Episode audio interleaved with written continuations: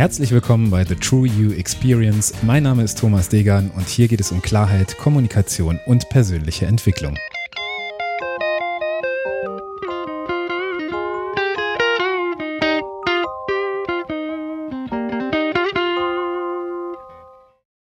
Episode 91, wie dieser Podcast entsteht. Ja, herzlich willkommen, schön, dass du heute dabei bist und äh, heute gibt es mal eine etwas andere Folge, heute gibt es ein bisschen Tech Talk. Ich möchte auf den äh, Wunsch verschiedener ZuhörerInnen einfach mal vorstellen, wie ich diesen Podcast aufnehme. Heute geht es wirklich nur um die, ja, um die technischen Belange und ich stelle mal ganz kurz vor, wie das alles funktioniert, beziehungsweise wie es bei mir funktioniert, was du vielleicht noch für Möglichkeiten hast. Und ähm, am Ende werden wir dann schauen, wie viel Zeit dabei rauskommt. Ich versuche in meiner durchschnittlichen ähm, Podcast-Dauer zu bleiben, so irgendwie um die zehn Minuten. Und wir schauen einfach mal, was sich so ergibt und welche Fragen bei dir aufkommen. Melde dich dazu natürlich immer gerne. Ich freue mich von dir zu hören. Ja, die grundlegenden Überlegungen zur Aufnahmesituation sollten klar sein, bevor du an den Start gehst mit deinem Podcast. Also, wie wirst du in, in, der, in der Regel podcasten? Ähm, bist du alleine unterwegs? Führst du Gespräche mit anderen Menschen? Also hast du äh, oft Studiogäste da? Hast du diese Studiogäste und Gästinnen in Präsenz da? Oder werden die irgendwo zugeschaltet über Standleitung? Das ähm, ist so eine Überlegung, die du vorher treffen solltest, damit du wirklich dein Equipment auf diesen Bedarf hin auswählst und anschaffst, weil du kannst, ähm, wie in anderen Bereichen auch, zum Thema Podcasting echt viel Geld versenken, was dann bei dir im Studio, auf dem Schreibtisch oder wo auch immer steht und nicht genutzt wird oder einfach zu viel da ist. Und du kannst mit wirklich günstigen Möglichkeiten äh, ganz tolle Ergebnisse erzielen, wenn du dir von vornherein klar bist, was du erreichen möchtest. Und bei mir ist es jetzt so, dass ich wirklich ähm, mir vorher genau Gedanken gemacht habe. Ich hatte einiges an Studio-Equipment schon aus äh, der beruflichen Tätigkeit, weil ich eben mit Kunden auch ähnliche Projekte umsetze, weil ich äh, Content Creation in verschiedenen äh, Projekten mit übernehme beziehungsweise auch begleite. Und äh, bei mir war schon einiges da.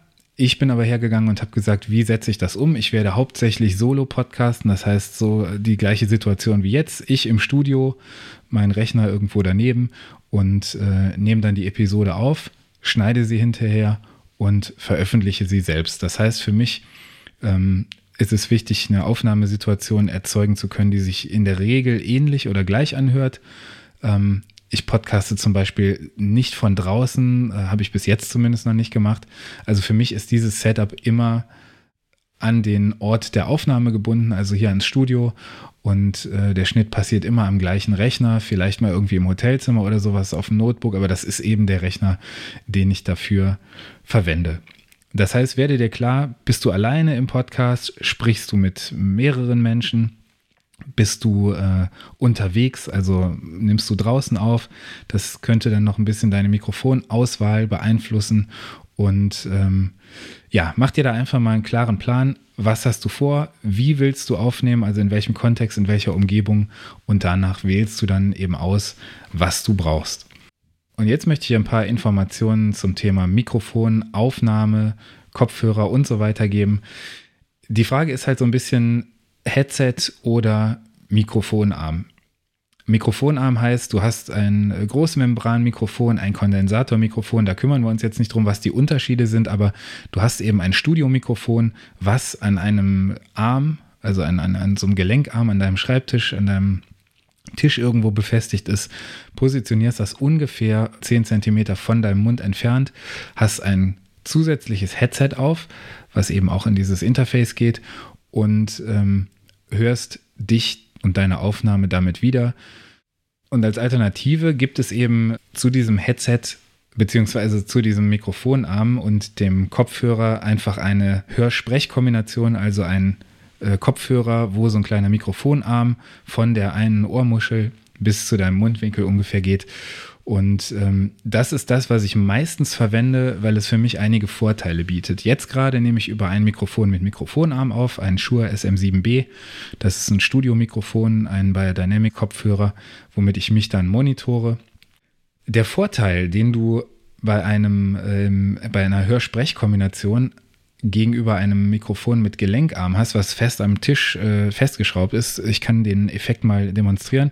Wenn ich hier ins Mikrofon spreche, dann muss ich so eine gewisse Mikrofondisziplin haben. Das heißt, ich spreche immer aus der gleichen Entfernung ins Mikrofon um den Ton ähnlich zu halten. Sollte ich meinen Kopf jetzt zur Seite drehen, und das mache ich jetzt gerade mal, dann wirst du hören, dass wenn ich so ein bisschen mich wegdrehe vom Mikrofon, meine Stimme einfach nicht mehr so laut ist und so präsent, als ob ich äh, eben jetzt hier ins Mikrofon spreche. Und dieses Problem kannst du mit einem, äh, mit einem, mit einer Hörsprechgarnitur oder einem Mikrofon, was eben direkt an den Kopfhörer gebunden ist und äh, damit immer in der gleichen Position vor deinem Mund ist, absolut vermeiden. Das heißt, du brauchst dich überhaupt nicht um diese Mikrofondisziplin zu kümmern. Du brauchst nicht auf den Abstand achten.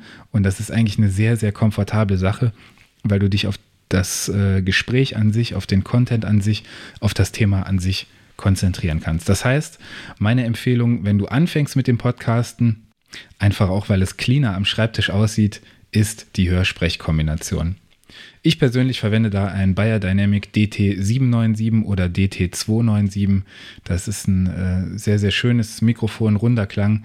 Äh, kennst du aus den vorhergegangenen Episoden und ähm, kannst du dir ja mal anschauen. Es gibt aber auch Möglichkeiten, das V-Moda Boom Pro zum Beispiel ist ein kleines Mikrofon, kostet um die 30, 40 Euro. Ähm, kannst du an einen normalen Kopfhörer anschließen und äh, kannst da hervorragende Ergebnisse mit erzielen. Ja, das Thema Headset habe ich so ein bisschen äh, beleuchtet schon. Das Thema Mikrofon möchte ich gar nicht so sehr vertiefen, technisch heute, äh, was es da für Unterschiede gibt. Für mich ist einfach klar, dass die grundlegende Entscheidung getroffen wird, bin ich eher draußen, also muss ich ein Mikrofon haben, ähm, was vielleicht Umgebungsgeräusche etwas stärker abschirmt als ähm, ein Großmembranmikrofon beispielsweise, dann auch Headset beziehungsweise ähm, Hörsprechgarnitur, wie man sagt. Und die Frage ist, was verwende ich für einen Kopfhörer? Die meisten Kopfhörer sind sehr durchlässig für, den, äh, für die Umgebungsgeräusche.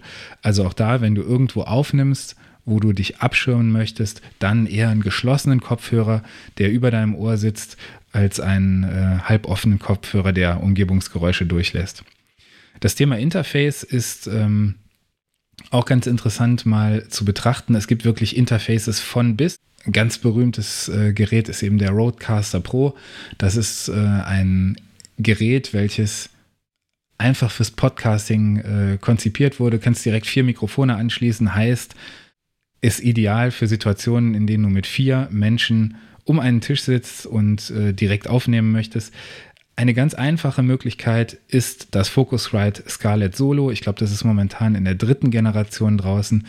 Das ist auch das Gerät, was ich an meine ähm, Podcast-InterviewpartnerInnen verschicke. Super easy einzurichten, wird als externe Soundkarte erkannt und du kannst ein Mikrofon dran anschließen. Das gibt es als Erweiterung auch noch, falls du sagst, du hast äh, regelmäßig zwei Menschen, die im gleichen Raum miteinander sprechen. Dann eben die Version mit zwei Mikrofoneingängen oder mit drei und da gibt es dann eben auch größere Versionen von. Nur wenn du mit mehr Leuten regelmäßig aufnimmst, solltest du dir wirklich dann Gedanken über ein entsprechendes Mischpult machen. Aber für den Einstieg absolut ausreichend. Scarlett äh, Solo, dritte Generation und als passendes Headset oder als Kopfhörer dazu dann eben ein Bayer Dynamic DT297, DT797. Das kostet um die 300 Euro ungefähr. Das Interface, also Scarlett, um die 100 Euro. Da bist du absolut safe mit, was die Aufnahmesituation angeht. Dann hast du deine Aufnahmesituation vorbereitet und jetzt brauchst du noch irgendeine Software, in die du aufnimmst. Mit so einem Interface kannst du, da das als äh, Eingang einfach als Soundeingang erkannt wird, eigentlich in jede ähm, Software aufnehmen, die irgendwelche Aufnahmen machen kann. Also das kann Sprachnotizen sein, das kann ein äh, GarageBand sein von Apple, wenn du mit Apple arbeitest, es kann einfach ein äh, Audiorecorder-Feature bei Windows sein. Du brauchst einfach eine Software, die das, was du sagst, aufzeichnen kann. Und dafür bieten sich verschiedene Programme an. Ich persönlich verwende Ultraschall. Das ist ein Open-Source-Projekt, was auf Reaper aufsetzt, ähm, also ein, eine Bedienoberfläche oder Benutzeroberfläche, die so für Reaper angepasst wurde, dass es wirklich den äh, Workflow, den du als Podcasterin brauchst, unterstützt. Ja, und wenn das Ganze äh, wenn das Ganze im Kasten ist, wenn du deinen Podcast aufgenommen hast, deine erste Episode, dann musst du schneiden. Und das kannst du eben auch in diesen Tools machen, die ich gerade beschrieben habe. Also sogar die, die einfachsten Audio-Recording-Tools bieten die Möglichkeit zu schneiden.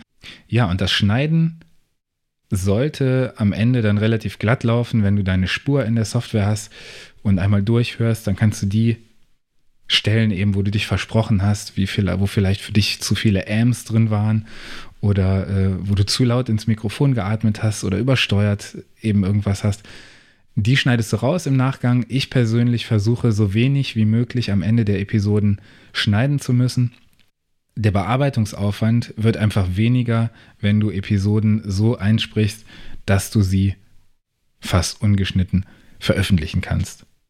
Ja, dann hast du deine fertige Datei, die wird äh, aus dem Programm irgendwo exportiert, ähm, in welchem Format auch immer. Häufig sind es Wave-Dateien und dann hostest du den Podcast irgendwo. Also du brauchst irgendwo ein digitales Zuhause für deinen Podcast. Da gibt es auch unterschiedliche Möglichkeiten. Es gibt verschiedene Apps, die direktes Aufnehmen und distribuieren bzw. Publishen von Podcasts erlauben. Ich persönlich bin ein Freund davon, ja, sozusagen die Kontrolle über die Dateien und äh, über die Plattform zu haben, wo dieser Podcast oder wo mein, mein Content liegt. Das heißt, äh, ich hoste diesen Podcast selbst. Ich habe eine Webseite, auf der dieser Podcast liegt, auf der die Dateien liegen und den gängigen Programmen, die du so kennst, äh, Apple Podcasts, Spotify, ähm, Amazon Music und so weiter, stelle ich einen Link zur Verfügung, der sagt, hier liegen die Podcast-Episoden und hier kannst du diese Podcast-Episode dann abrufen.